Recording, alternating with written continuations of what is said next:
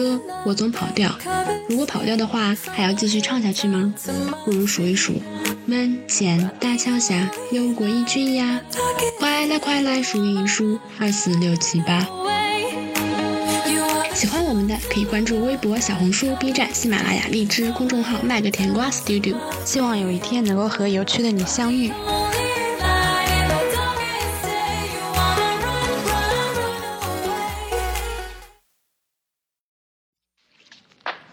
Hello Hello，大家好呀！今天是二零二三年的九月十号，也是啊一年一度的教师节。然后这一期的主题呢是想讲一下我们电台也也算是一周年的一个纪念的一个嗯音频吧。因为我们那个甜瓜电台它其实是从去年的，也就是二零二二年的六月一号开始建档的，传上音频的应该是七月份或者是八月份这样子。所以这样子嗯四舍五入算下来，其实也是有一年的时间了。然后呢，这一期我们来讲一下关于喜马拉雅的故事，关于网络音频这件事情。那二零二二年呢，中国网络音频平台的相关市场规模已经到了一百一十五点八亿元，同比增长了呢十五点六。从收入结构来看呢，各种盈利模式发展趋向于均衡健康。其实呢，现在大家呃付费订阅已经成为了网络音频主要的来源嘛。然后在喜马拉雅这端的话。也是非常嗯推荐我们去直播的一个活动，包括 B 站，包括荔枝，它都是想推荐大家去做一个直播的一个活动。但是其实我们现在还是一个录播的节目，而且时间是比较短的，没有跟上这一波的一个发展潮流。我们还是在做一个非常嗯传统的一个录播的一个节目。当然，其实作为一个网络音频来讲呢，沿袭着原来电台音频的一个形式。原来电台音频基本上都是直播的嘛。除非是有一些录播的节目，打的就是一个时效性，嗯，就其实还蛮唏嘘的。互联网加了这么多年，大家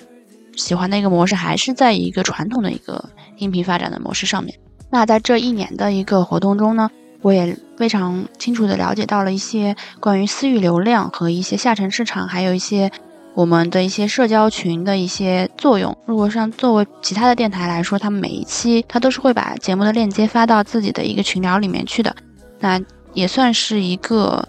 用户粘度的一个维系吧。就是说，假设你这个人最近挺忙的，但是如果在群里面看到一个这个链接，你还是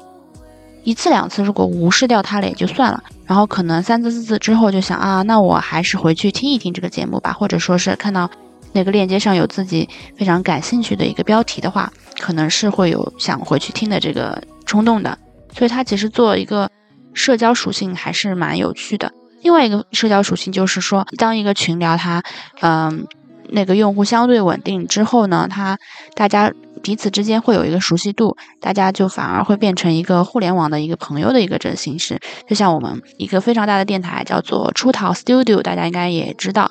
就是我加入了出逃的一个群，然后大家平时也会分享一下自己的生活，包括出逃他上个月有在做的一个叫做逃跑计划的一个群，他也是作为一个分享生活和一个分享一个大家的一个共同目标的来说吧。那稍微再点一下群这件事情，群聊现在已经非常普遍了嘛，因为之前是作为 QQ 来说，它每个群聊它都是需要一个群主，然后。然后好像是一个人只能开三个群还是五个群，它其实是有一个限制的。当它这个群聊的属性到了微信之后呢，它反而就解除了这种限制，就少小到三四个人的群，大到几百个人的群，其实都是可以随便开设的。但是这并不重要，就是说它现在开群聊的那个门槛比原来低了很多，所以说大家会有非常非常多的群聊。所以说我下一期也想做一个节目，叫做“苦群聊已久”这样子一个话题。那这里稍微先简述一下，就是说，作为一个电台的一个群聊，大家可以在里面畅所欲言，然后也围绕着这个电台节目这一期，大家可能会有一些发表一下自己的见解，然后平时也会在里面吹些水啊之类的。然后我还加了一个电台群，叫做“来都来了”，“来都来了”里面大家会普遍会聊一些关于金庸的一些观点，因为它首先它这个电台它的那个核心的一个内容就是关于聊金庸嘛。那每个群它都有自己的基调嘛，它那个氛围都不一样。像出逃群的话，它的氛围就偏八卦类型一下，然后大家什么都可以分享，或者娱乐八卦，或者是实时热点都会分享。然后来都来了的话，大家就会偏向于分享关于金庸的内容，关于一些生活中的困惑。所以说这个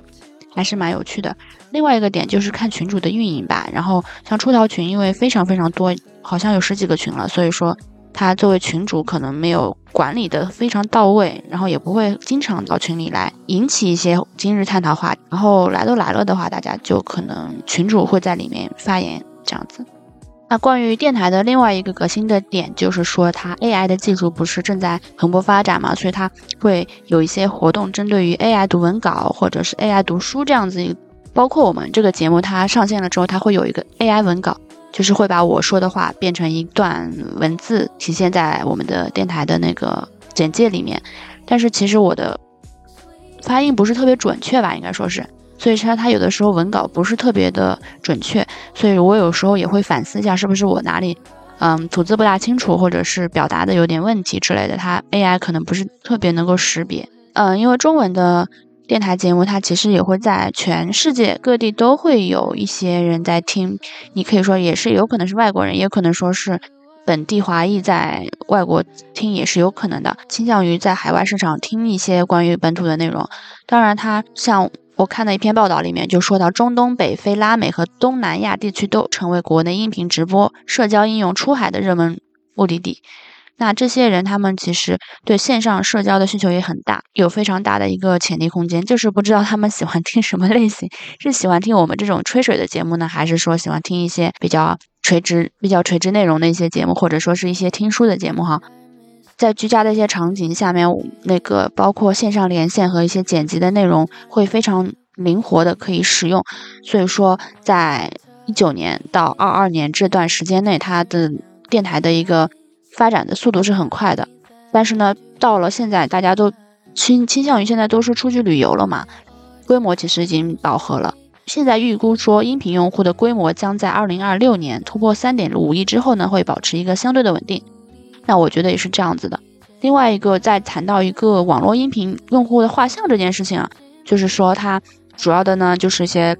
嗯一一二线城市，然后比较相对于高学历、高收入，然后比较年纪轻的一些人。当然，一些稍微年纪大的人也是有的。像我们，像我们出逃电台里面，我接触的一些上海的姐姐，她就。已经其实已经成家立业了，然后也是在一个闲暇的时间或者通勤的路上会听一些电台的节目，然后自己也会想要去做一档这个电台节目。包括我们的亮亮姐，亮亮姐在那个小宇宙有有一档节目叫做《误入歧途》，让我看一下她现在更新到第几集了啊？好像还是只有两集，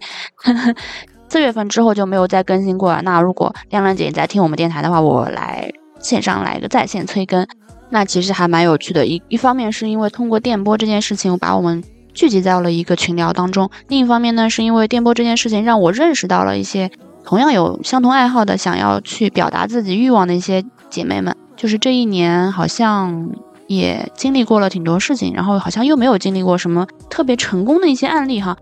就是我们现在电台的话，可能原来是我们三个人一块嘚吧嘚吧嘚，现在就是说另外两位可能因为谈恋爱，或者是。说现实生活中有一些走不掉的事情，所以说没有办法去进行一个每周的这样的一个电台的维护。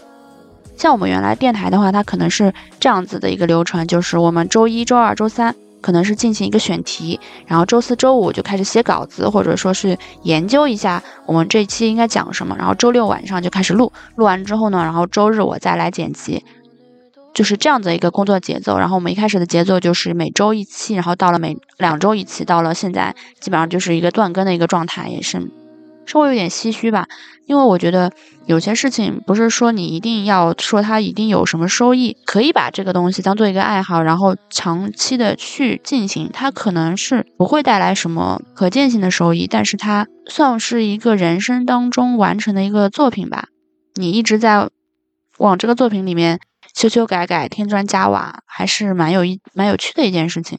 但可能我是属于一个 INFP I N F J 很跳的性格嘛，所以我是比较喜欢一些制作一些这种作品的东西，而且是一个长期主义者。但是可能别人的话，真的会因为一些收益，或者说因为一些。觉得我们已经到了一个瓶颈期，没有办法突破了，这种时候就会有一种放弃的心态。那我一个人现在在，就是我现在在做我们这个跑调十分钟的这个节目嘛，就是一方面是在每周对自己的一个自省、一个自我反馈，想记录一下我最近的生活；另外一个方面也是希望这个电台这件事情能够成为我生命中的一部分，不是很大的一部分。但是至少可以成为一部分，然后把它作为一个习惯坚持下去。我现在坚持不下去的习惯太多了，比如说健身，比如说画画，比如说弹琴，这些事情我都是因为它的正反馈更小，所以我可能也没有办法坚持。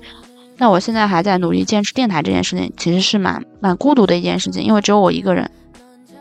那我们喜马拉雅其实有一个创作者的一个群，他其实会有一些征稿或者说是征求一些播音搭档这样子的一个活动，就是把自己的需求传到那个问卷星上面，然后大家他会给你生成一条东西上去，然后如果有人看到你就感兴趣的话，他会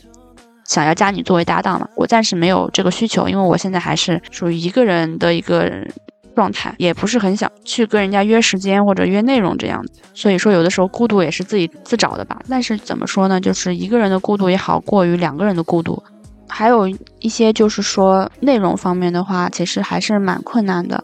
嗯，如果说不去做一个拿来主义，不去抄袭的话，然后自己这样嘚吧嘚吧嘚，然后不管是十分钟还是二十分钟也好，它都是一些稍微有一些困难的事情，因为不是每个人都有这么强的表达欲，或者说生活中有很多新奇的事情，那的确是稍微有一点，稍微有点困难的。那未来的这个创作的收益方式，其实我也没有想得太清楚，因为我现在还是作为一个爱好在做嘛。说一下喜马拉雅的一个盈利方式，就是说我们有一个周周打卡的活动，就是说我传上这一期之后呢，它会有一个瓜瓜分两万块钱的一个活动，就是说我这一期可能在两两万个节目当中，如果它真真的有两万个节目的话，那我可能这一期就只能盈利一块钱。这周没有两万个节目，就一万个节目的话，那我这个这一期节目就能盈利两两块钱。那如果说还有一些盈利方式，就像出道电台，它是会有一个付费节目，就是做渣男渣女嘛。然后它会是五块钱一期这样子，也是一个盈利方式。还还有一些盈利方式，就比如说直播带货，比如说的中插广告，然后口播广告，像密声也是一种。如果继续做下去的话，我是希望能够有一些粉丝的一个互动，或者说是粉丝的一个投稿，然后会跟我进行一些交流，这样子分析下来的一种趋势吧。就是说，嗯，音频节目会让一些听众会有一些情感的连接和一些粘性。节目的开头就是，如果想，如果对我们感兴趣，对我们想交朋友的话，其实可以加我们的小红书、B 站、微信公众号、微博都可以。那最后再来说一下对自己的一个期望，一方面就是说我可能是希望能够买一个更好的麦克风，然后另外一个方面就是说我的表达、我的语言、我的口齿可以更清楚一些，然后还有就是内容上会更加垂直一些，不要。太闲聊的这种感觉，那其实我前面有试过两期，就是写写稿子念嘛，然后觉得效果也就一般般吧。就那这些就是我现在做了一周年喜马拉雅的这个感触，就是跟我过人生的感触是一样的，凑合过呗，还能咋呢？离了咋呢？就是还是要作为一个长期主义者来进行一个坚持，哪怕就只有我一个人，哪怕没有什么内容，那我也是希望可以把一些事情给坚持下去的。那最后说坚持下去的意义在哪里？我也不知道是在哪里，可能就看着平台上面的期数越来越多，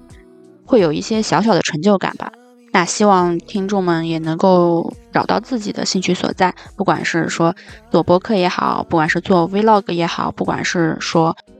字或者说是做，我最最近在看那个史莱姆和流麻，我都觉得挺有趣的。Anyway 吧，就是这个意思，就是说大家就是希望大家能够。逐渐的发现自己生活中有趣的事情，然后一以贯之的去做下去，那这样子就 OK 了嘛？也不用太赋予每一件事情都有收益、都有意义这件事情，因为我们的人生本来就没有什么意义的嘛，就只要自己开心就好了。那我现在对自己的要求就是，哪怕不能开心，就是稍微能够平静、能够安稳的过日子，不要有太多的情绪起伏，也是一件非常优秀的事情了。那这一期就说到这里啦，谢谢大家的收听，拜拜。